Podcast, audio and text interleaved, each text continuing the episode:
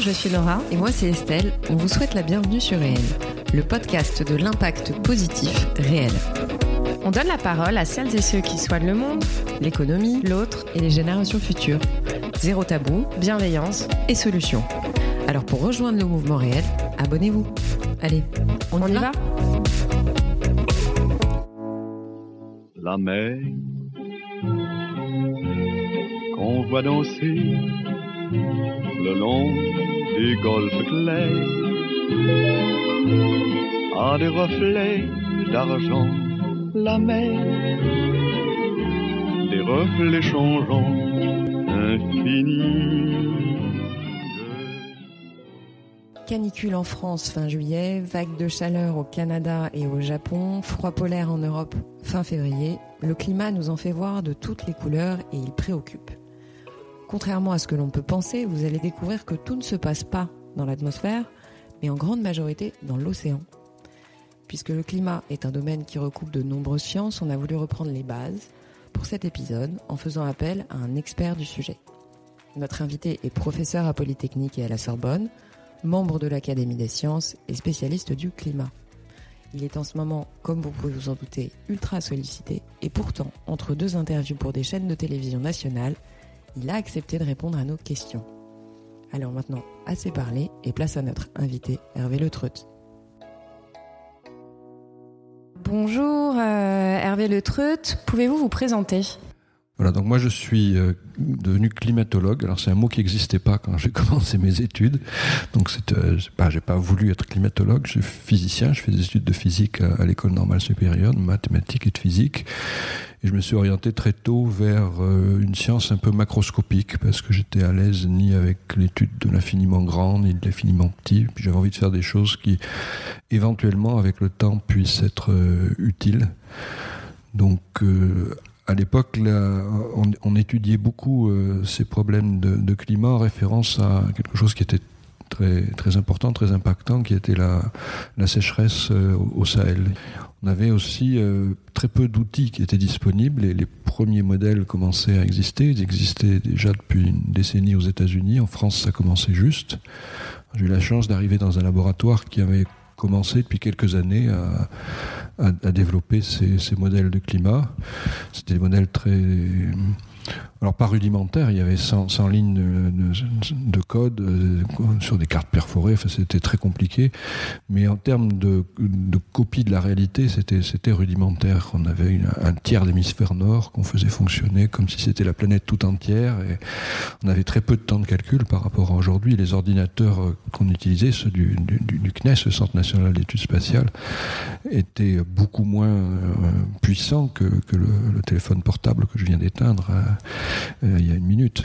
en même temps, c'était nouveau, c'était excitant et c'était une, science de, la compréhension de la planète que je n'avais jamais imaginé, même dans mes études auparavant. Donc ça regroupe plusieurs matières en fait. Alors ce qu'on appelle climatologie, le mot existait en fait, malgré ce que j'ai dit juste avant, il appartenait aux géographes. Donc il y avait une branche de la géographie qui était la, climatologie, qui était d'étudier le climat océanique, les climats continentaux, d'essayer de, donner des, noms sur ces différentes formes de, relations euh, entre notre environnement et la planète. Ce qu'a apporté la physique, c'est une vision très, très différente, basée sur la notion de, compréhension. comment fonctionne la planète, comment est-ce qu'elle est chauffée, comment est-ce que ce chauffage produit des vents, des courants, est-ce qu'on peut les reproduire, est-ce qu'on peut les prédire? C'est toute cette physique-là, qui est une physique complexe, qui est pas complètement déchiffrée, loin s'en faut aujourd'hui, qui a, fourni les, débuts de, cette science. Le principal intérêt au début, c'était la prévision météo, et ça reste aujourd'hui un moteur puissant. C'est une prévision qui se fait à l'échelle de, quelques jours, quelques semaines, euh, puis au-delà on ne sait pas parce que le, système est chaotique, il n'est pas, prévisible. Mais le, climat relève d'une autre idée, c'est que même si tout n'est pas prévisible, on a un système qui est compliqué. Il y a l'atmosphère, il y a les océans, il y a les sols. Les, océans ont une mémoire, les sols ont une mémoire. Euh, quand on met des gaz à effet de serre, il y a une mémoire très longue d'ailleurs de ces gaz à effet de serre. Les gaz à effet de serre restent, le CO2 reste une centaine d'années. Justement, est-ce que vous pouvez nous expliquer euh, le, concept des gaz, euh, des gaz à effet de serre? Bah, les, gaz à effet de serre, ce sont des, gaz qui sont euh, indispensables à, la vie sur Terre, qui sont là depuis longtemps. C'est une toute petite euh, pellicule très fine. Enfin, ils sont mélangés dans le reste de l'atmosphère, mais c'est une toute petite quantité de gaz sans lesquels la, vie sur Terre serait presque absente, la température de la planète serait 33 degrés plus froide. un calcul qu'on peut faire. Alors que font ces gaz Ils empêchent la planète de se refroidir en, empêchant en fait l'émission de rayonnement infrarouge depuis la surface de s'échapper directement vers l'espace. Donc c'est comme une espèce de, couvercle, de manteau qui empêche euh, la planète de se refroidir. C'est ce qui se passe en, de manière simplifiée dans une voiture. Euh, il y a une vitre euh, qui empêche les coussins de la voiture de se refroidir parce que toute la chaleur reste piégée. Donc les gaz à effet de serre, c'est ça. Ils sont transparents, ils sont invisibles, ils sont en toute petite quantité et les, gens ne savent pas très bien ce que c'est. Euh, donc euh, on connaît l'oxygène, on connaît l'azote, c'est ce qui fait l'atmosphère, mais le CO2, le méthane, euh, l'ozone, tous ces gaz qui, jouent un rôle différent et qui sont en toute petite quantité, les, gens ne les connaissent pas bien. Donc moi j'ai essayé de, j'avais des études de physique, je pense que j'ai dû euh, commencer à comprendre ce que était l'effet de serre et pourquoi il chauffait la planète à, je sais pas, bac plus 4 ou 5. c'est pas c'est pas une idée euh, très, très simple. On la simplifie.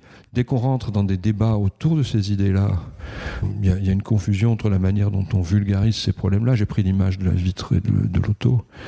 Euh, ben, on, a eu beaucoup de, de climato-sceptiques qui nous ont repris en disant mais regardez, si c'est une vitre, alors elle absorbe déjà tout le, tout le rayonnement du sol, il ne peut plus y avoir de réchauffement. C'est pas une vitre. on, vulgarise ça en disant que c'est une vitre, mais c'est des gaz qui sont sur 20 km d'altitude avec des températures différentes. C'est quelque chose de, compliqué. Mais euh, en soi, on, les connaît bien. Et donc, euh, qui dit gaz à effet de serre dit réchauffement euh, climatique. On a, on a vécu des événements récents un peu partout dans le monde qui prouvent que cette année, euh, finalement, elle est assez euh, illustrative, enfin, euh, montre bien qu'il y, a un sujet. Est-ce qu'il faut s'inquiéter, selon vous? Oui, alors s'inquiéter, c'est toujours un problème de valeur, ça, c'est-à-dire en savoir ce, qu'on craint au travers du changement climatique. Ce qui est certain, c'est que donc les gaz se stockent dans l'atmosphère. on, les émet à un rythme qui est beaucoup plus rapide qu'autrefois. Les émissions ont commencé vraiment dans les années d'après la deuxième guerre mondiale. Avant, c'était assez faible. On était à un milliard de tonnes de carbone par an qui étaient mis dans l'atmosphère. Aujourd'hui, on est à 10. Alors on imagine. Comment 10 milliards. 10 milliards. 10 milliards. Qui sont produits par. Euh, par euh, la, combustion, essentiellement à 80% par la combustion du charbon, du pétrole et du gaz naturel. C'est les, combustibles fossiles qu'on extrait, qu'on brûle, qu'on utilise, qui représentent aussi 80% euh, de l'énergie qu'on utilise. Et, et c'est principalement eux qui sont responsables de ça. Mais il y a d'autres gaz à effet de serre.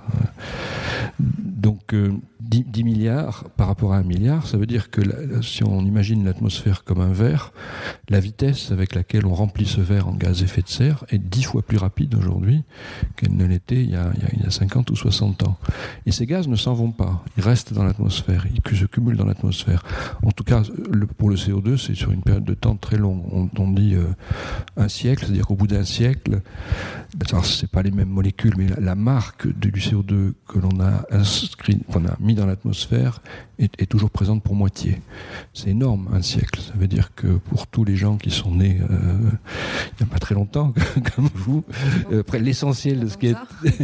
l'essentiel de ce qui a été émis euh, le jour de votre naissance est toujours là dans l'atmosphère. Donc, on n'a pas de manière d'effacer simplement d'un petit coup de chiffon ce qui s'est fait. On, on, est face à quelque chose qui est irrémédiable, on cumule les choses, et personne ne parle d'ailleurs euh, d'empêcher le réchauffement de la planète, on parle de l'atténuer. Ce qu'a fait l'accord de Paris, c'est parler d'atténuation. Alors ça, ça se cumule avec le fait qu'on va avoir une planète dont le climat va être modifié, et c'est une planète aussi qui est modifiée parce qu'on est très nombreux dessus. Euh, donc on, a, on lui demande plus à cette planète. Donc justement, euh, on, est, on vit maintenant avec euh, une planète qui est, qui est réchauffée et qui va le rester. Qu'est-ce qu'on peut faire pour limiter, limiter les dégâts? Bah, Je crois que la première des choses, c'est de s'interroger sur ce qui peut faire peur dans, le réchauffement climatique et ce qui peut être un, problème majeur. On oscille beaucoup entre le, le déni. Il y a une partie de, gens que ça effraie, ces problèmes-là, et je pense que ce déni... Même une partie de la communauté scientifique oui, c'est pas c'est pas c'est pas la communauté qui travaille directement sur ces problèmes-là. Le, déni un petit peu caché, c'est souvent, euh, moi je m'en rends compte en faisant des conférences à droite à gauche, des gens qui qui sont vraiment stressés par, par, par tout ce qu'on dit autour de ce problème-là, tout ce qu'il implique, tout ce qu'il. Et je pense qu'il ne faut pas en arriver là parce que ça ne, ça ne prédispose pas à chercher des solutions. Notre vision, c'est une vision euh, qui est une vision de, catastrophisme justement, qui, qui, qui fait que bah, lutter contre le changement climatique euh, est, est, est, plus important que, que, que n'importe quoi, que de la justice sociale, que de la alors en fait, moi je pense qu'il y, a deux choses majeures qu'on doit préserver dans, dans, les, dans, les, périodes qui vont venir. La première, c'est euh, de vivre en paix à 7 milliards. Donc ça, ça veut dire préserver des, une certaine justice, euh, une justice entre pays, une justice sociale, tous ces éléments qui permettent une, une, vie démocratique, une vie... Euh, c'est essentiel de préserver ça. J'entends quelquefois parler de dictature verte ou de choses qui vont complètement à l'encontre. Révolution verte. voilà. Et, et, et l'autre point, c'est la biodiversité. Je crois qu'il y a une chose sur la planète euh, que l'on ne saura jamais rétablir euh, si on la perturbe gravement, c'est la biodiversité. Nous-mêmes, on est un produit de cette biodiversité, on en dépend, on en est un, accident majeur de, l'évolution de cette biodiversité. Très souvent, on, parle de, de, solutions simples, on, on, va replanter des arbres, on va faire ceci, cela. On touche au vivant, on touche à toujours à quelque chose de très compliqué. Alors j'en parle d'autant plus euh, euh, facilement que je ne suis pas biologiste et que j'ai ce respect d'une science que je ne comprends pas complètement. Donc concrètement, en tant que citoyen, qu'est-ce qu'on peut faire à notre niveau? Moi je ne crois pas trop aux actions euh, complètement solitaires. Il y a une dimension qui est éminemment politique. Les, les, gaz à effet de serre sont mélangés par, la, par, par les vents, par la, donc ils se et aujourd'hui, euh, au-dessus de nos têtes, la part des, gaz à effet de serre qui réchauffent euh, notre pays et qui ont été émis dans notre pays, c'est à 1,5% peut-être. Donc 98,5% euh, de, des gaz qui, viennent changer le climat de la France sont des gaz qui viennent d'ailleurs. Donc on ne peut pas résoudre ce problème-là seul. Donc il y, a, une dimension politique, il y a des mouvements qui, face à ça, prônent une certaine forme de, de, repli sur soi, d'isolationnisme. C'est difficile à imaginer face à un problème comme ça.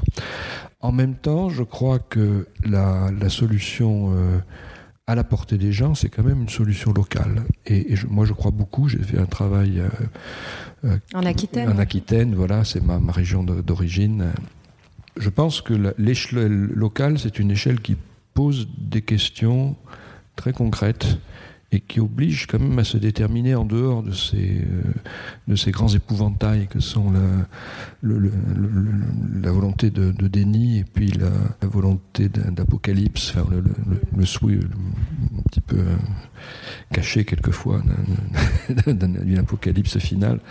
Donc pourquoi ben, On a des questions très simples qui se posent à, l'échelle locale. Euh, d'abord, on a des paysages qu'on connaît, qu'est-ce qui va les abîmer, euh, comment on peut les protéger? On a des choix à faire. Est-ce qu'à tel endroit, on va mettre une, centrale solaire? Est-ce qu'on veut protéger la forêt des Landes qui a été coupée? Est-ce que... donc des questions qui sont des questions très précises. Et on a aussi les outils, euh, les outils qui permettent de, débattre de ça. On a des, régions, on a des départements, on a des, municipalités. Je crois que euh, entrer dans la vie de toutes ces composantes euh, qui sont des composantes élues notre vie démocratique, je pense que c'est important. Je crois qu'on peut, on peut faire beaucoup par des euh, initiatives locales, par exemple en proposant de consommer local et, euh, et bio, ce genre de... Oui, il y a aussi des, une dimension d'urbanisme, d'infrastructure, de, de, transport, de logement, tout ça. En fait, les, les, quatre grandes composantes qui font euh, les émissions de gaz à effet de serre, euh, c'est, euh, je les ai presque cités entièrement, c'est la génération d'énergie, hein, comment est-ce qu'on produit de l'énergie, ça je ne l'avais pas cité, c'est ce qui est peut-être le plus national. Mais ensuite, vous avez euh, les transports, vous avez le logement, vous avez l'agriculture. tous ces problèmes-là sont des problèmes qui sont des problèmes de proximité. Comment on fait ça? Comment on s'y prend? Comment est-ce qu'on peut ajuster ça pour à la fois euh, mieux s'adapter à des, climats locaux qui vont changer, et puis aussi euh, jouer un rôle dans la diminution des émissions de gaz à effet de serre. Donc il y a énormément de choses qui peuvent se jouer à l'échelle locale, se décider à l'échelle locale. Je crois qu'il faut investir ces, lieux-là où, où, des décisions se prennent. Je suis surpris de voir que dans les, dans les débats que l'on a aujourd'hui, par exemple, on a parlé de, de la, du changement de vitesse pour être à, mm-hmm. à 80 km/h. Il n'y a pas de mesure plus forte qu'on puisse imaginer pour réduire les émissions de gaz à effet de serre. Toutes les voitures qui ont roulé moins vite, ça veut dire des quantités colossales de gaz à effet de serre en moins qui vont aller dans l'atmosphère. Je n'ai jamais entendu citer cet argument quand on a débattu de, l'intérêt de, diminuer les émissions. Il a même été contré. Enfin, il y a même des gens qui ont essayé de prouver que c'était l'effet inverse. Voilà, alors, il y a, c'est peut-être à la limite euh, mieux que le silence complet. Oui, au moins il y a un débat. au moins il y a un débat. Euh, tout à l'heure, on parlait de politique, enfin de décision politique. Pour revenir sur l'accord de Paris, donc qui prévoit de, de limiter le réchauffement climatique en dessous de 2 degrés par rapport au, niveau euh, pré-industriel. Pourquoi ce chiffre de 2 degrés? Le chiffre de 2 degrés, il n'a pas de, raison scientifique euh, majeure. C'est quand on regarde un peu les textes, il est venu très souvent de, euh, ben, gens qui commençaient à vouloir mettre en œuvre des, mesures. donc on, on, est aujourd'hui à, qu'on prend comme référence la période pré-industrielle, à presque un degré de réchauffement. L'étape suivante, c'est 2 degrés. Euh, et La période pré-industrielle, c'est avant euh, bah, c'est le 19e Oui, voilà, c'est le, le, 19e siècle. C'est la référence qu'on prend, c'est le 19e siècle. Alors c'est une, référence un peu difficile parce que le 19e siècle, il y a un petit âge de glace, c'est un peu refroidi. C'est pas une période bien stable. Donc euh, il y, y, a des gens qui prennent aussi des références plus, plus proches de nous. Mais quand on dit 2 degrés de réchauffement, c'est toujours par rapport à la période pré-industrielle. Et et donc on a, un degré de plus pratiquement maintenant. Et quand on regarde les, courbes, ce degré de plus, ou bah, presque degré de plus, la plus grande partie a été acquise dans les 40 dernières années. Hein. donc c'est quelque chose qui a... Il y a eu des fluctuations qu'on a du mal à comprendre. D'ailleurs des mauvaises mesures. L'essentiel du réchauffement est dans les océans. Les océans, on ne savait pas mesurer jusqu'à très peu de temps. Il fallait des bateaux qui se promènent, qui laissent une sonde, qui repartent. Donc euh, aujourd'hui, on a des, des bouées qui qui se promènent dans l'océan, qui envoient des signaux satellites. Et on sait donc qu'on a un réchauffement de l'océan et un réchauffement de, de la planète qui, euh, depuis Ryan Reynolds here from Mint Mobile. With the price of just about everything going up during inflation, we thought we'd bring our prices down. So to help us, we brought in a reverse auctioneer, which is apparently a thing. Mint Mobile unlimited premium wireless. Ready to get 30, 30, bit to get 30, bit to get 20, 20, 20, bit to get 20, 20, bit to get 15, 15, 15, 15 just 15 bucks a month. So, Give it a try at mintmobile.com/switch. slash $45 up front for 3 months plus taxes and fees. Promo rate for new customers for limited time. Unlimited more than 40 gigabytes per month slows. Full terms at mintmobile.com. Depuis 40 ans évolue comme les modèles l'ont prévu longtemps à l'avance quand on a essayé de regarder ce que pouvait être l'effet des gaz à effet de serre. Les, les 2 degrés, c'est une marque qui a été choisie, qui est une marque un peu conventionnelle. C'est-à-dire, on sait que ça sera plus grave à 2 degrés qu'à 1 degré, mais ça sera plus grave à 3 degrés qu'à 2, à 4 qu'à 3, etc. Donc, c'est un peu comme définir une vitesse euh, euh, limite à, à, 50 ou à 80 km/h. Euh, on sait que ça va dans le bon sens il y a une certaine rationalité parce qu'on sait aussi qu'il y a plus d'accidents, plus de problèmes et de manière marquée au-delà de ce seuil. Mais c'est pas un vrai seuil qui, voudrait dire qu'en dessous de ce seuil tout va bien et au-dessus tout va mal. Hein. Et ça a été très souvent compris comme ça. Euh, donc euh, alors, l'accord de Paris, c'est un accord qu'on ne peut pas résumer simplement à des résultats de, court terme. Je crois qu'il a, une portée qui va bien au-delà. D'abord, c'est le premier accord qui a euh, dit clairement et qui a fait adopter clairement par tous les gouvernements de, la planète euh, un diagnostic qui est celui de la communauté scientifique. Tout ce qu'on a dit pendant des années est acté dans un texte qui est un texte onusien avec des recommandations qui sont des recommandations de diminution drastique des émissions de gaz à effet de serre, avec aussi un mécanisme pour y arriver, qui est ce qu'on appelle, il y, a, deux dispositifs. Premier dispositif qui est celui des contributions nationales que font, que font les États. Donc ces contributions nationales, elles ont maintenant été faites pratiquement par, tous ces États, ratifié. On a pu, euh, fait au moment de la, de la COP21, un petit groupe dans, dans notre laboratoire euh, pour, voir si c'était suffisant. Ça n'est pas suffisant. Il y a tous les cinq ans, et la première fois ce sera cette année, en fin d'année, un dialogue de facilitation pour inciter les États à aller plus loin dans leur euh, contribution. Donc c'est un mécanisme dont on espère qu'il pourra fonctionner sur, euh, sur le long terme. Alors si les Américains le quittent, et l'ont quitté, que ce soit absolument officiel, il faut, il faut un certain délai. Mais il y, a, il y, a, quand même beaucoup d'actions qui se feront euh, en Californie, qui se feront dans les entreprises américaines. La coercition, est-ce que ça a vraiment de la valeur en fait? Bah, En fait, la coercition n'existe nulle part, ni, ni euh, pour les entreprises françaises, ni pour les entreprises américaines. L'ONU qui est derrière ces accords n'est pas un organisme qui est, vraiment capable d'exercer une coercition très, très forte. Euh, je crois que ça fonctionne justement par un effet d'entraînement. Si à un moment donné, je pense par exemple que le, les États-Unis d'Obama ont signé l'accord de Paris et l'ont fait avec les Chinois, c'est parce qu'il y, a, y, a, y avait, il y a toujours un petit coin de, de réflexion qui laisse penser que peut-être en n'entrant pas dans ces mécanismes-là, on peut rater une révolution technologique majeure, verte, et, être à côté de, de, choses importantes qui vont se passer. Parce qu'on aura besoin d'une révolution technologique majeure euh, si on veut euh, vraiment satisfaire les exigences de l'accord de Paris. Et il faut créer cette idée que si on n'est pas dans ce processus-là, on va rester à, au, au, bord de la route et, et on, va, on, va, passer à côté de quelque chose d'important. Alors à ce sujet, justement, la, la transition énergétique coûte cher. Qu'est-ce qui peut accélérer le processus en parallèle du financement de cette transition, selon vous?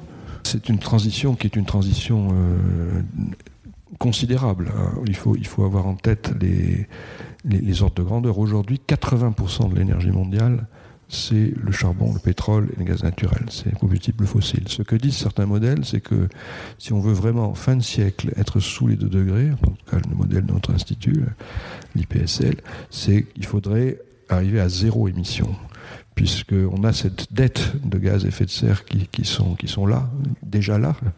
Euh, donc on n'est pas seulement, on ne doit pas seulement arriver à un équilibre entre ce qui rentre et ce qui. On doit résorber tous ces gaz à effet de serre qui ont déjà été émis. Donc arriver à zéro. Par contre, on peut remplacer, proche de zéro, par contre, on peut remplacer ces gaz à effet de serre uniquement par des solutions alternatives. Aujourd'hui, les biocarburants, c'est quelque chose de difficile parce que il faut trouver des réserves d'espace de, qui permettent d'avoir des biocarburants sans brimer la biodiversité, sans brimer aussi l'agriculture, la nourriture, l'alimentation. On a l'éolien et le solaire. Aujourd'hui, l'éolien et le solaire, c'est 1% à peu près, de, de, un peu plus d'un pour cent de l'énergie mondiale. Donc, ce qu'on doit faire en, en 50 ans, c'est remplacer les 80% par le, par le 1% qui grandit. Donc ça, c'est quelque chose qui, euh, au niveau mondial, c'est des choses qui sont euh, au-delà en termes de, de, de, de, vitesse de transition économique que ça implique, au-delà de tout ce qui s'est jamais vu sur la planète.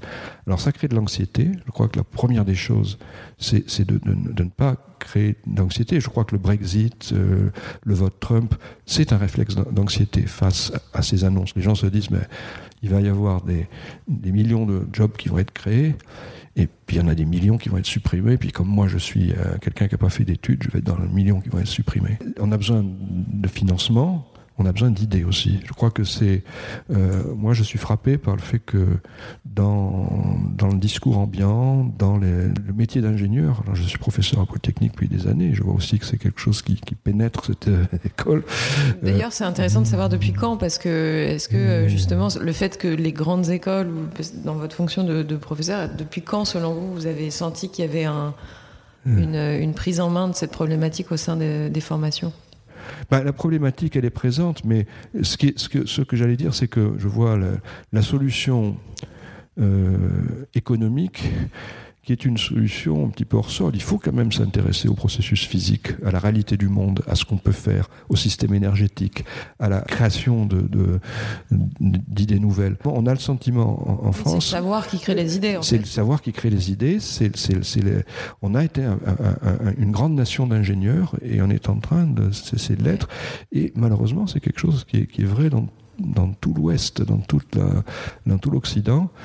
En Chine, c'est différent. En Chine, c'est, moi, je suis allé l'an dernier avec euh, quelques collègues académiciens. C'est, technologie, technologie, technologie, technologie. hein. Donc, je crois qu'il faut être attentif. Surtout sur ces problématiques-là, hein, surtout, oui, vraiment. Il- Des exemples concrets, bah, des exemples, c'est tester des idées nouvelles de transport euh, d'électricité, c'est tester des idées nouvelles sur euh, ouais, comment est-ce qu'on peut essayer de capter le, le CO2 dans l'atmosphère. Alors c'est la photosynthèse, qui peut avoir une photosynthèse artificielle. Moi j'ai entendu des choses que je ne sais pas juger euh, au fil des, des- des différents exposés auxquels j'étais confronté. Mais je pense que cette dimension-là, cette dimension de créativité, elle, elle- elle a besoin d'être- là. On a, on besoin de, de la science, des ingénieurs, Mm. des technologies. Des... Aujourd'hui, c'est c'est pas porté en France ni même dans les dans les différents rapports que que l'on fait. Donc, je pense que l'économie doit venir au- en, en main dans la main avec avec ce, ce développement. Si vous voulez, tout tout ce qui s'est passé autour des téléphones, ça demandait de l'argent. Ça demandait au début aussi des idées, des concepts, des. Mais c'est très intéressant ce que vous dites parce que ça veut dire qu'il faut réorienter euh, les ingénieurs qui à l'époque s'orientaient vers l'industrie ou euh, on va dire l'industrie euh, telle qu'on l'a connue avant vers de nouvelles manières de, euh, de contribuer. Oui, je pense que, enfin, je, bon, euh, je, je pense qu'on a besoin d'innovation, mais effectivement d'une innovation qui soit une innovation, mais surtout une innovation vraie, qui, a- qui aille jusqu'au fond des problèmes, euh, des problèmes scientifiques et de ce qu'on peut imaginer de nouveau par rapport à. Bah, justement, déjà au niveau de, de la ville de Paris, comme on est à Paris, on a mis en place bah, déjà les Vélib, Autolib, on développe beaucoup la, la mobilité euh, urbaine. Est-ce que vous pensez qu'on va dans la bonne direction et qu'il faudrait encore peut-être aller plus loin Bah, je pense qu'il y a toute une phase de choses qui, sont des mesures que vous citez, qui sont importantes, qui relèvent plutôt de la euh, de renoncer à une forme de gaspillage, à des formes de gaspillage. Donc ça, je crois qu'il y a, beaucoup de choses qu'on peut faire qui, sont dans cet esprit-là. Il faut le faire. C'est, c'est, on ne peut pas appeler ça des, des- des technologies, c'est, c'est- des actes d'organisation collective que permettent les, les- civiques et, et que permettent euh, effectivement aussi les technologies de l'information euh, dont on dispose aujourd'hui, qui, qui ont un coût d'ailleurs écologique, parce que les, les grands ordinateurs qui sont aux États-Unis, finalement, on se rend compte qu'ils émettent pas Il y a mal. la hein. pollution numérique aussi. Oui, oui, enfin, tout- tout- toutes, ces, tout- toutes ces immenses bases de données, tout ça, ça, ça génère quand même aussi euh, beaucoup de, ça demande beaucoup d'énergie et d'émissions de gaz à effet de serre. Mais euh, tout, tout, tout, tout cette halte au gaspillage, c'est une phase nécessaire. En même temps, on voit, il y a deux, deux écueils. D'abord, euh, il faut faire attention à ne pas laisser le plus difficile pour plus tard. On aura besoin de. euh, si on veut aller vers zéro émission, à un moment donné, on aura besoin de s'attaquer aux choses en dur, les, les- les grandes infrastructures, les grandes infra- on ne pourra pas faire que, de, que, que les choses un petit peu faciles euh, qui, qui, sont, qui dépassent euh, aujourd'hui. Euh, on- Donc il faut mobiliser euh, les entreprises. moi, je suis frappé aussi, pour reprendre un exemple récent, on a eu ces grèves sur le, le transport ferroviaire. Quelle doit être la passe du transport ferroviaire dans un pays comme la France, en pensant à son rôle possible par rapport aux émissions de gaz à effet de serre Je crois que je n'ai pratiquement jamais entendu un débat là-dessus. Ouais. Alors aujourd'hui, on ferme des, des- des- des- des dizaines de gares, de petites lignes. de- euh, Est-ce que c'est ça qu'il faut faire aujourd'hui? Euh, On parle de. On développe l'écart. Est-ce que c'est l'écart pas non plus. hein. on parle de, de voitures électriques comme d'une solution qui, qui est certainement une solution au problème de santé en zone urbaine, qui, mais qui est, qui est- ben, ça dépend comment on produit cette électricité en plus. hein. Il, faut, il faut quand même se poser la, la question à un moment donné. Euh, donc- justement, Pardon. Est-ce que le changement doit venir d'abord de, des grandes euh, zones urbaines? Je pense que le changement, il, il- il doit venir d'un petit peu partout. On a besoin d'une conception globale de phénomènes. Bon, les gens qui disent bah, les COP, il ne faut plus parce qu'on se contente de parler, etc. Euh, on- voit bien que sur des problèmes peu dif- très différents, mais L'ONU, en 50 ans, un peu plus, a réussi par exemple à, avoir un rôle sur la peine de mort. La peine de mort a, reculé considérablement. ça a pris un temps énorme. C'est le temps des négociations internationales, celui-là qui. On arrivera peut-être à des résultats plus rapides, mais en tout cas, on a besoin de ce contexte-là. Je crois qu'on a aussi besoin, comme je disais, du, domaine régional. Où on regarde les choses près de chez soi, on essaie d'avoir des idées, de les transposer, de les générer. Je crois qu'on a besoin de, tout ça. De grand mouvement citoyen, peut-être. Et je pense qu'on a absolument besoin de mouvements citoyens. Je crois que ce qui manque le plus aujourd'hui, quand on regarde le, développement de ces problèmes-là, c'est le fait d'avoir une majorité citoyenne qui se saisissent de ces problématiques. Qui se saisissent de ces problématiques-là. Et qui se rendent compte de la gravité, en fait. et qui les comprennent. Et qui les comprennent. Je crois que les gens, comme on le disait au début, ne sont pas en mesure de, bien mesurer les choses en les mettant à leur juste valeur. Il y a l'importance de l'éducation qui doit être une éducation à la compréhension. Autrement, on reste dans cet écueil, euh, c'est le catastrophisme d'un côté, c'est le déni de l'autre. Il faut avoir une éducation qui permette ben, d'aller choisir dans, ce qui est devant nous. De toute façon, ce qui est devant nous est devant nous. Euh, on est, on est 7 milliards, on va, on va pas, tuer, tout le monde, on sera, on sera plus nombreux dans le futur. Euh, on a besoin de nourrir toute la planète, on a, va, va pas vivre comme avant. On va pas vivre comme avant. Il faut, ce qu'on doit créer, c'est quelque chose de, de, nouveau. Et c'est un défi. Mais ça devrait pas faire peur, finalement. On n'a jamais vécu aussi vieux. Enfin, tout n'est pas mauvais dans la situation actuelle. On n'a jamais vécu aussi vieux. Donc, se poser des problèmes de disparition de l'humanité, comme on entend souvent, c'est un moment curieux pour le faire. Enfin, je comprends, parce que on, on est un sentiment un petit peu d'être hors sol, d'avoir créé quelque chose de, curieux, de dangereux, même, à, à l'échelle de la planète. Mais il faut, l'assumer, on, est là. Hein. Mais d'ailleurs, il y a un petit signe d'espoir. Alors après, vous n'êtes pas euh, forcément obligé de réagir parce que c'est une information assez récente, mais on a vu qu'aux États-Unis, il y avait des jeunes, euh, très jeunes d'ailleurs, qui ont attaqué le gouvernement euh, américain, disant que leur droit de vie, de liberté et de propreté est atteint. Et c'est un mouvement qui a été suivi en Norvège, en Belgique et aux Pays-Bas. Donc on peut espérer qu'un jour ou l'autre, ça arrive aussi au sein des populations françaises plutôt jeunes euh, il y a peut-être une prise de conscience déjà euh, par les générations futures, enfin les générations futures, les générations qui sont là mais plus jeunes à envisager, euh, parce que finalement ce sont eux qui qui demain créeront. Oui, bah, je pense qu'en France aussi, ben, moi ça fait maintenant quelques années que je m'intéresse à ces problèmes-là. J'ai rentré dans le laboratoire, je suis il y a 40 ans à peu près exactement. donc c'est la, prise de conscience autour de, ces enjeux, elle, est énorme comparée à ce qu'elle était euh, il, y a, quelques décennies. Donc on ne peut pas dire qu'on recule par rapport à tous ces enjeux-là. Simplement, ils se développent plus vite que nous. les, émissions de gaz à effet de serre, le réchauffement de la planète, tout ça va un petit peu plus vite que, la réaction des, populations. Donc c'est là qu'est la, difficulté. Et on a aussi tendance à rester dans des débats théorique sur ces problèmes-là, il y, a un moment, il faut passer à des solutions concrètes. Et les solutions concrètes sont toujours des solutions complexes. On a la croyance, la croyance en quelques idées magiques qui suffiraient. Je crois que ce qui peut permettre de se confronter à cela, c'est la compréhension de, tous les enjeux. On parle toujours du CO2 quand on fait une illustration de ce que sont les problèmes, on peut parler du CO2. Dès qu'on commence à essayer d'établir des lois, des règles, des taxes carbone, ben, il faut se confronter à tous les gaz à effet de serre. Et il y en a aussi, des particules qui refroidissent l'atmosphère. Donc, cette complexité-là, il y a un moment, on ne peut pas s'en détacher. Il faut, vraiment faire l'effort de, de, l'aborder de front. On ne peut pas le faire sans, sans, nos voisins et sans le, sans le reste du monde, finalement.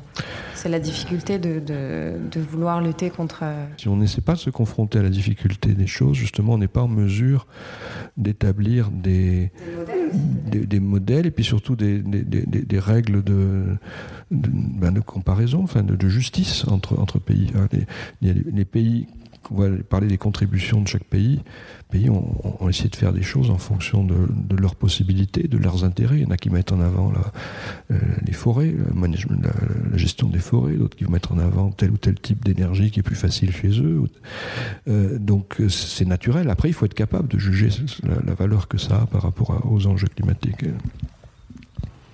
Est-ce que vous avez envie de finir sur quelque chose ou de faire passer un message en particulier ou euh, dire ce que voilà quelque chose euh, qui vous viendrait à l'esprit, ou, puisque la parole est complètement libre sur notre podcast, on en profiter. Non, mais j'ai un petit peu dit, j'aime pas trop le, la tonalité pessimiste ou catastrophiste qu'on veut donner à ça. Je crois qu'il faut aborder ces problèmes-là avec beaucoup de sérieux. Ce sérieux, ça veut dire aussi euh, rentrer dans la, dans la complexité des enjeux, ne pas, ne pas céder à des, à des slogans, à des... et puis euh, trouver les, endroits, les lieux où on peut, on, peut agir justement à ce niveau-là. Moi, j'ai trouvé un, lieu qui me convient à un moment de mon existence qui est, le, le, fait régional, le, fait d'être euh, confronté à, des problèmes complets, à l'analyse de ces problèmes complets. C'est parce que moi je suis aussi scientifique que je voudrais mettre permettre que la, la science que j'ai étudiée serve à quelque chose. Je pense qu'à ce niveau-là, elle peut servir. Euh, mais euh, voilà, je crois qu'il faut, il faut être dans, dans, une, dans une démarche euh, qui soit une démarche aujourd'hui d'action précise et, et, en se confrontant à la, à la réalité des choses. Merci beaucoup. J'en prie. Merci. Avant de vous quitter, sachez que vous pouvez retrouver toutes les notes du podcast sur le site www.réel.fr. Si vous voulez nous proposer des idées d'interview, nous poser des questions, réagir, participer à l'aventure, n'hésitez pas à nous contacter. On espère sincèrement que cette interview vous a plu et qu'elle vous donnera envie de vous abonner. Et surtout, n'oubliez pas de nous mettre 5 étoiles. À très vite pour un prochain épisode.